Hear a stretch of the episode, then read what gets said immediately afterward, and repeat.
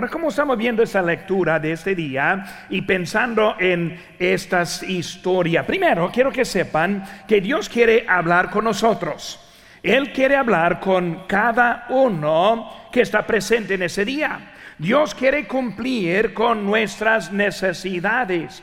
Y para entender eso, nosotros ni sabemos cuáles necesidades que tenemos. Pero Dios lo sabe y Él quiere cumplir con nosotros. Cuando vemos esta historia, vemos que siempre hay algo o alguien que le estorba. En este caso fue la multitud. Ahora, ¿por qué estuvo la multitud tan en contra de este varón saqueo? Para saber eso hay que entender su oficio.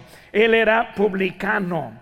Él era uno que cobraba los impuestos. Ahora, cuando yo pienso a alguien quien está cobrando impuestos, yo estoy cansado de pagar impuestos. Si llegara alguien a mi puerta cobrando impuestos, probablemente no sería uno de mis mejores amigos. Probablemente ni siquiera abriría la puerta a uno así. Puede imaginarse en ese tiempo, porque la manera que ellos cobraban impuestos fue así. Él era uno autorizado por César para ir y cobrar los impuestos. Y sus impuestos fue simplemente, aquí es lo que debe tal persona. Pero también para tu salario puedes agregar lo que tú quieras a esa cantidad para vivir. Por ejemplo, si yo a la puerta, hermano Fuentes, aquí está adelante, y yo tocaba la puerta y él abrió la puerta y eh, César ya me dijo que él debe 100 dólares. Pero también yo quiero tener mi parte, por eso yo le digo, debes ahora 300 dólares. 100 para César, 200 para mí. ¿Cómo piensa que él va a sentir hacia mí? Él no va a querer nada de mí. Y si enoje, pues ahora en vez de 300 voy a poner 400. Y por eso la cosa va de mal en peor. Ese hombre fue uno rechazado de todos. Por eso vemos como él está llegando y luego llegando a los pies de Cristo. Y algo pasa en la vida de él que yo quiero que nosotros aprendamos y entendemos en esta mañana para ayudarnos en nuestras vidas. Por eso, en nuestras notas ahí en la mano va a encontrar los espacios. Espero que tenga una pluma. Cuando yo leo la palabra de Dios, yo siempre tengo mi pluma. Yo cuando estoy escuchando mensaje, siempre saco mi pluma. Yo tengo algo en que apuntar porque yo no quiero perder lo que Dios tiene para mí en esta mañana. Por eso, número uno, en nuestras notas vemos la condición de saqueo. La condición de saqueo. Para ver su condición hay que ver el versículo número 2. Dice, sucedió que un varón llamado saqueo, que era jefe de los publicanos y rico. Por eso cuando hablamos de saqueo, primero vemos que él tuvo poder. Él tuvo poder. Él era hombre, tal vez no querido, tal vez que nadie quería estar en su presencia, pero todos modos él tuvo poder. Cuando hablamos de su poder, él tuvo autoridad. Autoridad dada por el gobierno romano. Él tuvo autoridad que fue dada del gobierno. Tuvo también autoridad con temor, con temor. Es una cosa tener autoridad, pero no debe usar su autoridad para provocar temor con los que están siguiendo. Pero cuando vemos a ese saqueo con su autoridad, también él trabajó con temor. Por eso los que estaban bajo de él, sujetos a él, los que estuvieran pagando a él, pues cuando él llegó a su presencia, sintió la gente el temor de lo que él estuvo haciendo. Pero también él tuvo esa la autoridad con protección.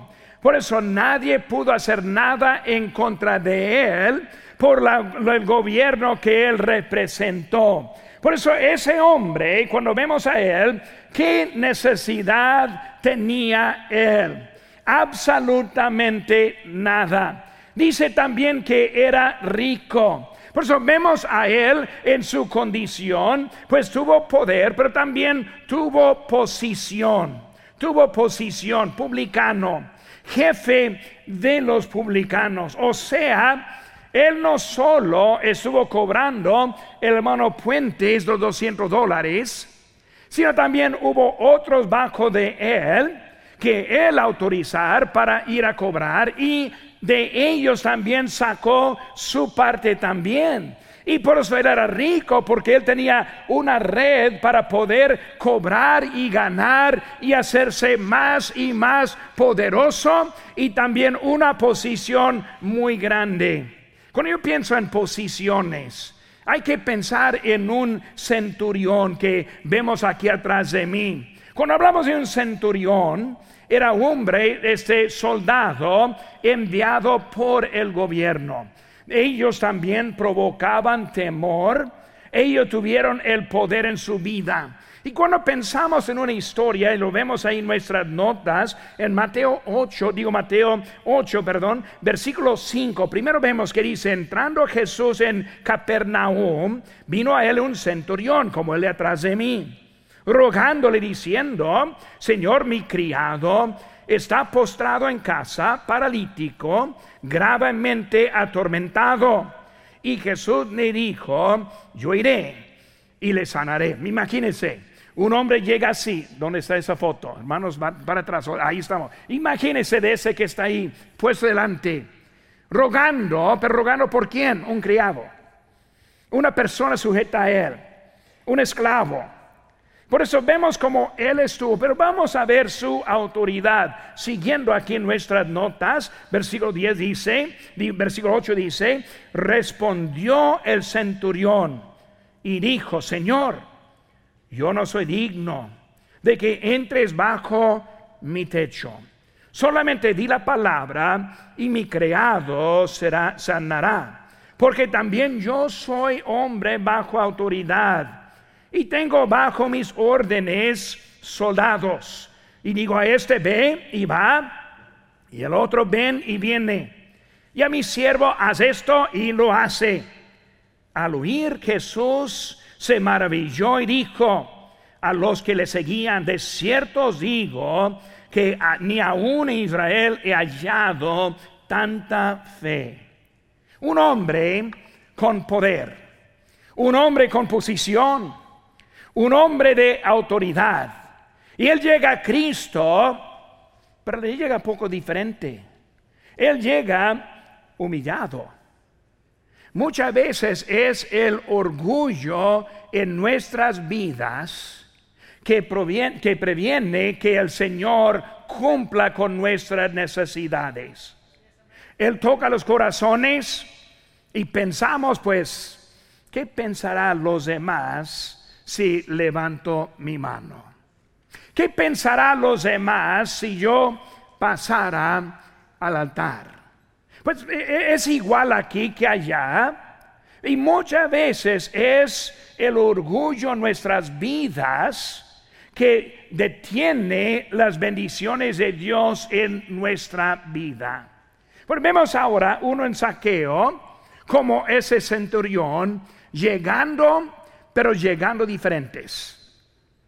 Saqueo preparado para responder diferente. Saqueo acostumbrado mandar, acostumbrado recibir. Vemos que ahora su conducta cambia 100% cuando está en la presencia de Jesús. Pero también vemos número tres que tuvo posesiones. Él era rico. Él tenía todo lo que una persona iba a querer. Cuando vemos el mundo hoy en día, hay muchos riquísimos en este mundo. Cada año se aumenta mucho a los millones, millonarios y billonarios en nuestro, nuestra nación. Hay muchos que tienen mucho. Así fue ese saqueo.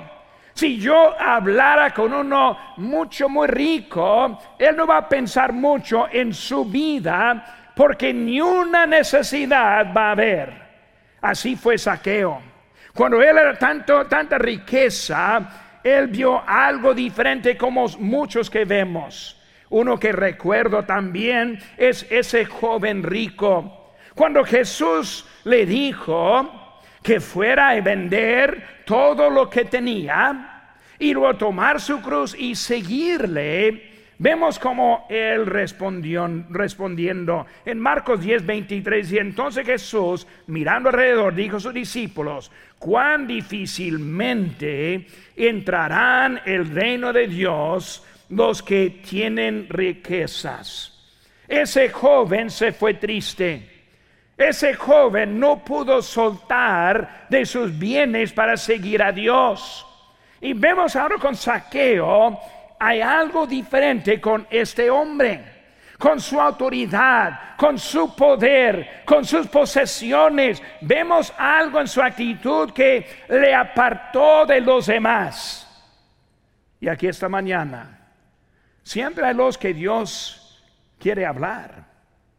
En esta mañana soy seguro que se presente alguien que no conoce a Cristo que todavía no se ha arrepentido de sus pecados y no ha recibido a Cristo, que Él sea su Señor y su Salvador.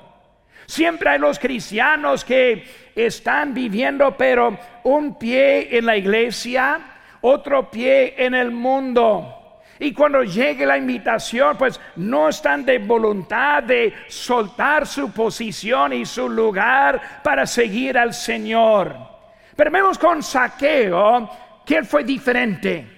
En esta historia vemos que rápidamente su vida transforma. Rápidamente vemos como Dios está trabajando en su corazón.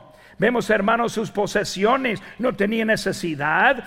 Eh, tenía todo lo que el mundo le ofrecía. Él no era satisfecho con la vida que tenía. Cuando él llegó a Cristo, vemos que hubo una falta que nadie podía explicar. Porque hay muchos que dirían, pero pastor, si yo tuviera un poco más dinero, si yo tuviera un mejor trabajo, pues yo también estaría diezmando.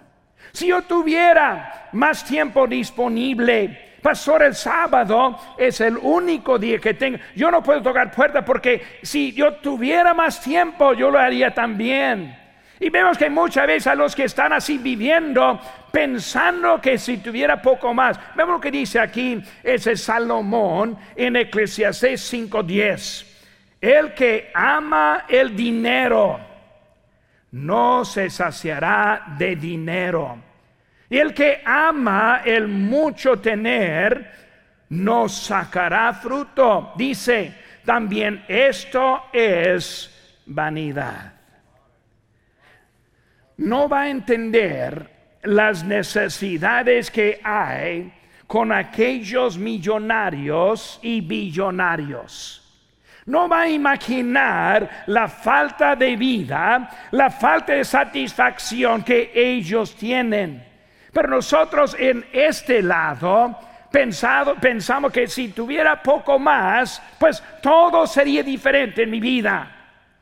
Pero vemos que como se dice en Salomón, no ayuda, vanidad es lo que ofrece este mundo. Vemos también, aparte de su condición, vemos su curiosidad. Número dos, su curiosidad. Versículo 3, procuraba ver quién era Jesús pero no podía a causa de la multitud, pues era pequeño de estatura. Vemos que número uno, la observación. La observación. Procuraba ver. Procuraba ver. Él hizo algo para ver. Él en su casa oyó, uh, Jesús viene y procuraba ver. Cuando vemos a él en su observación, él quería verlo. Vemos ahí en Isaías 55, 6 en sus notas. Y recuerden ese texto porque más al rato vamos a repetir en ese texto. Dice aquí, buscad a Jehová mientras puede ser hallado. Llamadle en tanto que está cercano. Este anuncio es que Él aquí está. Hay que buscarle mientras que está presente. Hay que buscarle mientras que está la oportunidad. Hermanos, en un día pronto vendrá el Señor Jesús. El domingo siguiente, este púlpito estará ausente. El domingo siguiente, este auditorio va a estar faltando la gran mayoría. Y algunos van a llegar a las puertas cerradas, las luces apagadas, pegando las puertas, buscando para entrar, cuando ya perdió la oportunidad. Una falla de los hispanos. Yo, yo me considero ser un hispano, aunque no soy, este, de corazón sí soy. Y yo conozco nuestras debilidades, como también nuestras este, cosas, fuerzas que tenemos también. Pero una debilidad que tenemos como hispanos es que pensamos que siempre hay mañana. Siempre hay otra oportunidad. Pensamos esta mañana, pues pastor, próximo domingo aceptaré al Señor. Próximo domingo seré bautizado. Tal vez no habrá un próximo domingo. Si uno llega en ese día después del rapto, pues deben romper los cristales, hacer algo para entrar aquí. Puede llegar tal vez para, pues vamos a bautizarnos, hacer algo ya va a perder la última oportunidad. Pero nosotros siempre pensamos que hay otro día. Pero vemos ahora con él. Él procuraba ver. Él hizo el intento. Proverbios 8, 17 dice, yo amo a los que me aman y me hallan, los que temprano me buscan. Cuando Él está presente hay que buscarle. Pero procuraba ver qué. ¿Quién era Jesús. Pensamos, pues pastor, yo sé, sé, yo sí sé quién es Jesús. Pero hermanos, su vida demuestra quién es Jesús. Su vida fuera de aquí se demuestra que realmente sabe quién es, que realmente lo conoce él no más quería verlo, sino quién era. Él había oído la fama de él. Quería saber ahora quién es ese Jesús. Rápidamente, hermanos, vemos que Él es el Señor. En Filipenses 2.9 dice, por lo cual Dios también le exaltó hasta lo sumo y le dio nombre que es sobre todo nombre, para que en el nombre de Jesús se doble toda rodilla de los que están en los cielos y en la tierra y debajo de la tierra, y toda lengua confiese que Jesucristo es el Señor para gloria de Dios Padre. Un artista no hace tanto dijo que yo nunca doblaré mi rodilla. Yo nunca voy a someterme a la religión y a ese Jesús. Hombre necio, sí se doblará la rodilla, sí confesará con la lengua. La pregunta no es que sí, sino es cuándo. Sí vamos a confesar al Señor. Mi pregunta es, ¿lo va a confesar cuando aún hay tiempo? ¿O va a esperar hasta aquel tiempo en el gran trono blanco? Cuando Dios le dirá, nunca os conocí, aparte de mí, hacedores de maldad. Y les va a echar a un lago de fuego hecho para Satanás sus seguidores, pero a todos que, que rechazan al Señor si va a confesar, Él es el Señor. También Él es digno.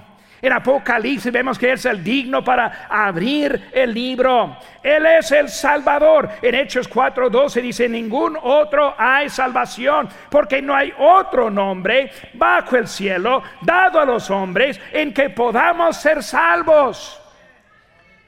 Es Jesús solo.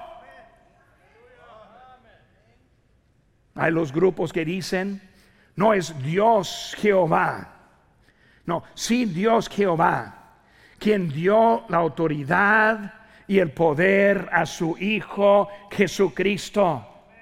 No hay otro nombre. Ahora, bien duro.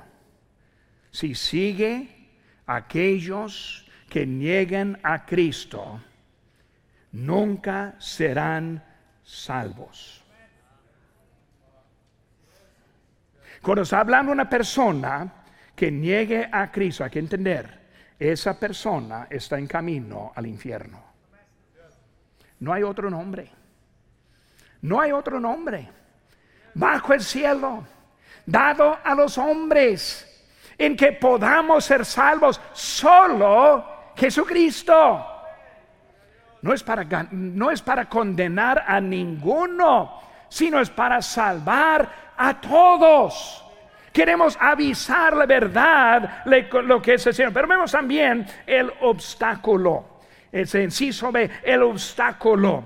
¿Cuál era su obstáculo? Ahora el tiempo está huyendo, pero vemos ahora primeramente la multitud. Hay muchos, hay muchos que por sus, por sus fallas quieren culpar a otros. Hay muchos que siempre quieren culpar. Pues, pues, pastor, yo iría si no. Saqueo, pues Señor, ¿por qué no vamos en otro día? ¿Por qué no esperamos a que nadie está viendo? Te quiero obedecer, pero, pero no la vista de todos. Porque eso que me están viendo, me van a linchar. Ellos van a querer apedrearme y, y a ti también.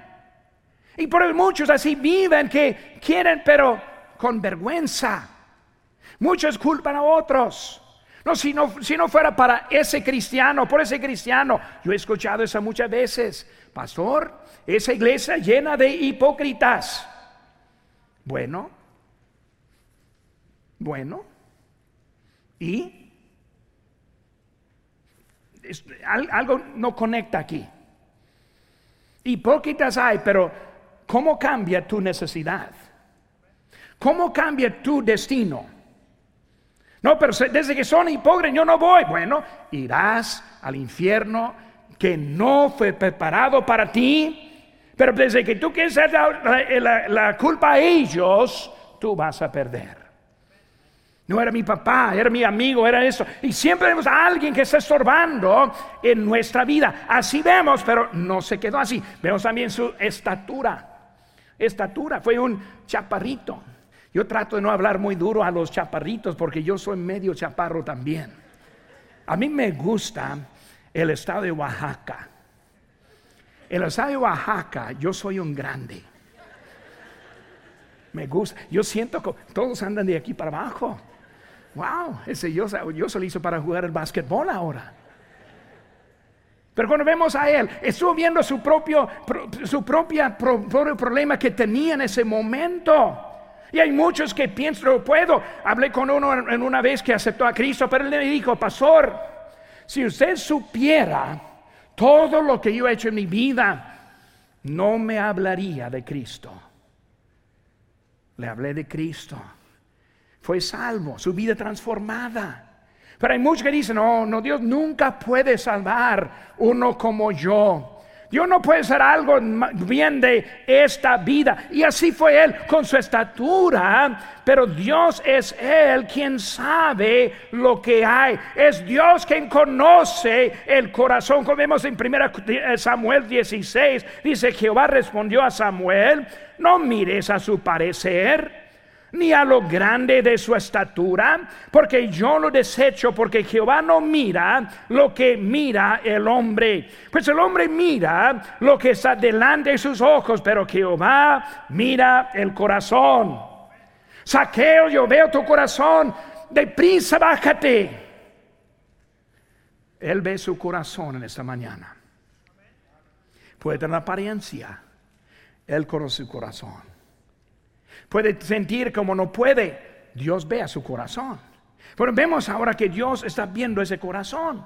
Ahora hemos visto también la condición, curiosidad. Número tres, Él corrió al sicómoro.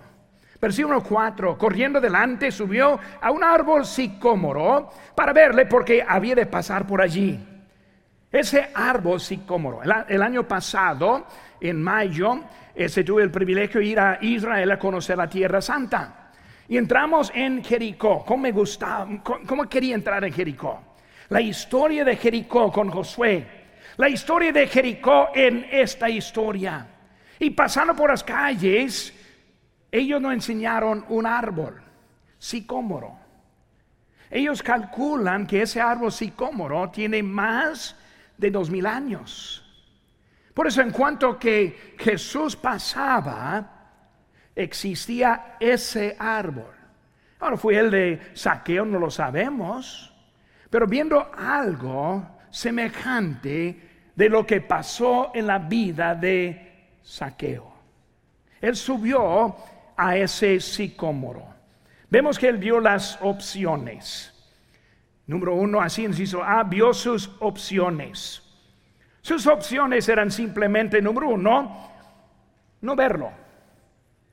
Nadie quiere que yo vaya. Nadie me invita. Nadie tocó a mi puerta.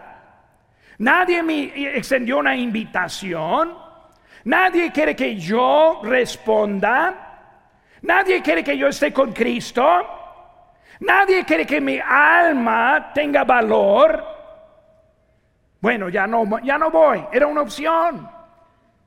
Esta mañana muchas opciones tenemos. Una es no seguir. Hay unos que deben seguir aquí el bautisterio, en el bautismo, pero no van a seguir. Otros en el discipulado, pero no van a seguir. Otros de ser miembro, pero por obstáculo no va a seguir. No, pues pastor, ya soy bautizado, yo no voy a volver a, bautizarme y se estanca, se para, porque no quiere seguir adelante con Cristo. Vemos ahora que él estuvo ahí. Uno era, no voy. Cuando yo veo a los que tenían esas excusas, probablemente este hombre fue el número uno. Él no tenía por qué seguir una opción. Segunda opción, otro día. Otro día. Porque hoy. Porque la invitación respondo yo. Porque recibo a Cristo hoy. Porque soy bautizado hoy. Porque voy a ir a un grupo de, conexión hoy. Cuando hablamos de nuestra vida muchas veces, otro día. Y luego vio a un árbol. Y llegó la idea hay algo que me puede ayudar en este momento. Las opciones. Las opciones. Vemos que él fue a ese árbol. Si hizo esperó la oportunidad. Ahí estuvo esperando. No tuvo una bienvenida. Él estuvo este y vio ese cómo estaban y cuando vemos a Él, también vemos a otros, tenemos unos textos ahí escritos, pero a los que también este, tuvieron otra, otra manera igual como Él, como los niños, cuando los discípulos dijeron, pues vamos a sacarlos. Pero Jesús dijo, dejad a los niños venir a mí. No vamos a echarles afuera. El paralítico entonces viendo, vinieron a él unos trayendo un paralítico que era cargado por cuatro. Y como no podían acercarse a él a causa de la multitud, descubrieron el techo en donde estaba y haciendo apertura, bajaron el lecho en, la, en, en que yacía el paralítico. Vemos que una opción es vamos a esperar. Otro es vamos en contra de los obstáculos. Los niños, tráiganos. El paralítico busca otra manera al techo. Si no puedes entrar, haga la entrada. Me gusta siempre mucho la historia de Bartimeo. Bartimeo el ciego, en Marcos 10, él dijo, y oyendo que era Jesús Nazareno, comenzó a dar voces, decir, Jesús, hijo de David, ten misericordia de mí. Y muchos le reprendían para que callase, pero él clamaba mucho más. Hijo de David, ten misericordia de mí. Él no estuvo contento esperar, sino ahora la oportunidad. Hermanos, de mañana es una oportunidad. Comencé el mensaje diciendo que Cristo quiere hacer algo con usted. No ustedes, usted. Pero muchos en vez de seguir van a buscar otra manera. Su condición, curiosidad, él corrió al sicómoro. Y ahora vemos, número cuatro, la conversación con Saqueo. Versículo 5. Cuando Jesús llegó a aquel lugar, mirando hacia arriba, le vio y le dijo, Saqueo, date prisa, desciende, porque hoy es necesario que posee en, que posee en tu casa. Vemos ahora la conversación. Número uno, inciso A, Cristo le dio dirección. Cuando yo hablo en esta mañana, lo que necesitamos aprender es cómo soltar la dirección a Dios. Este hombre rico, este hombre poderoso, este hombre con autoridad, este hombre que sabe acostumbrado a mandar, ahora es atento a la dirección de Dios.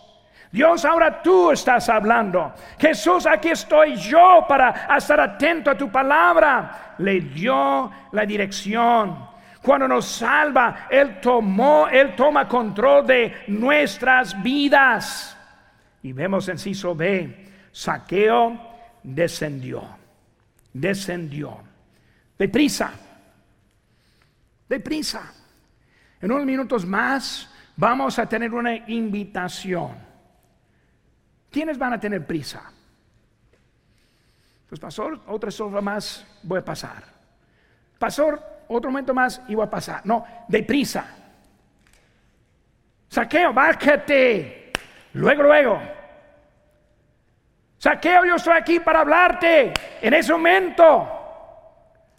¿Cómo está nuestra actitud esta mañana a la voz de Dios? Cristo quería estar con él y Saqueo fue obediente a la palabra de Dios. Número 5, hermanos.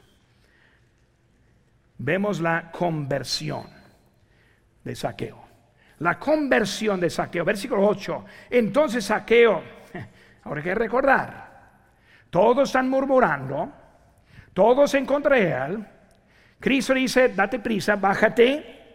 Y él de prisa baja. Y ahora vemos cómo responde en ese momento con todos murmurando, todos presentes, todos viendo.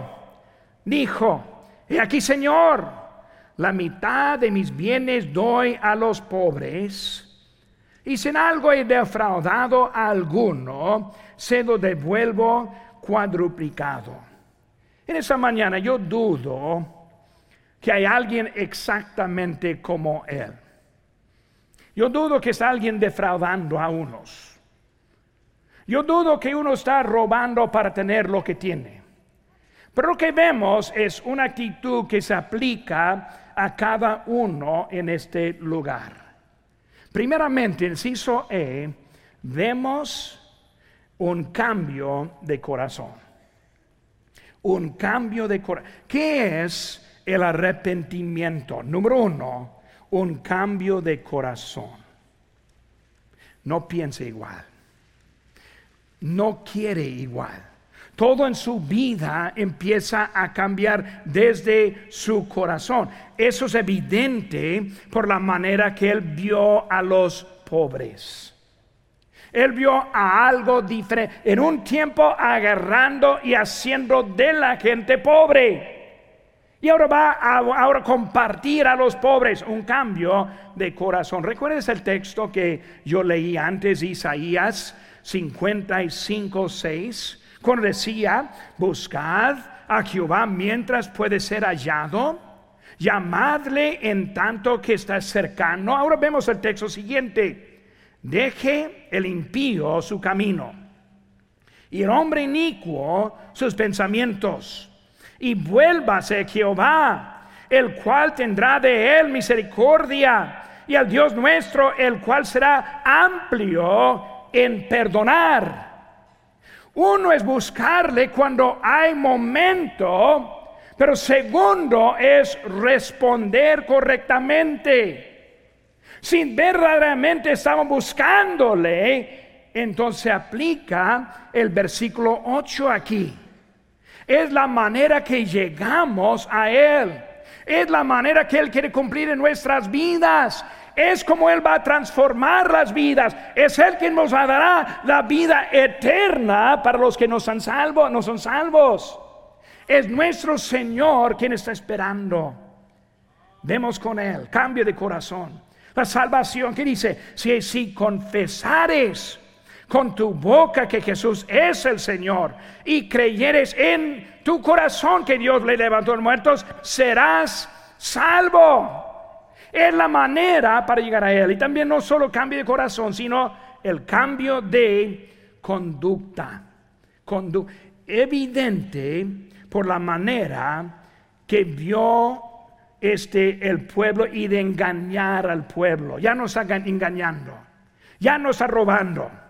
Todo cambió. ¿Saben que no? Cristo no nos deja igual en nuestras vidas. Versículo 9, ¿qué dice aquí? Jesús le dijo, hoy ha venido la salvación a esta casa, por cuanto también es hijo de Abraham. Hermanos, esta mañana, ¿cómo estamos llegando a este auditorio? Cuando vemos a Saqueo ahora, ¿cuál es su necesidad? ¿Cuál es su falla, su falta? ¿Cuál es el siguiente paso que usted debe tomar? Jesús caminando vio arriba y dijo, Saqueo, bájate. Esta mañana, ¿cómo va a responder la palabra?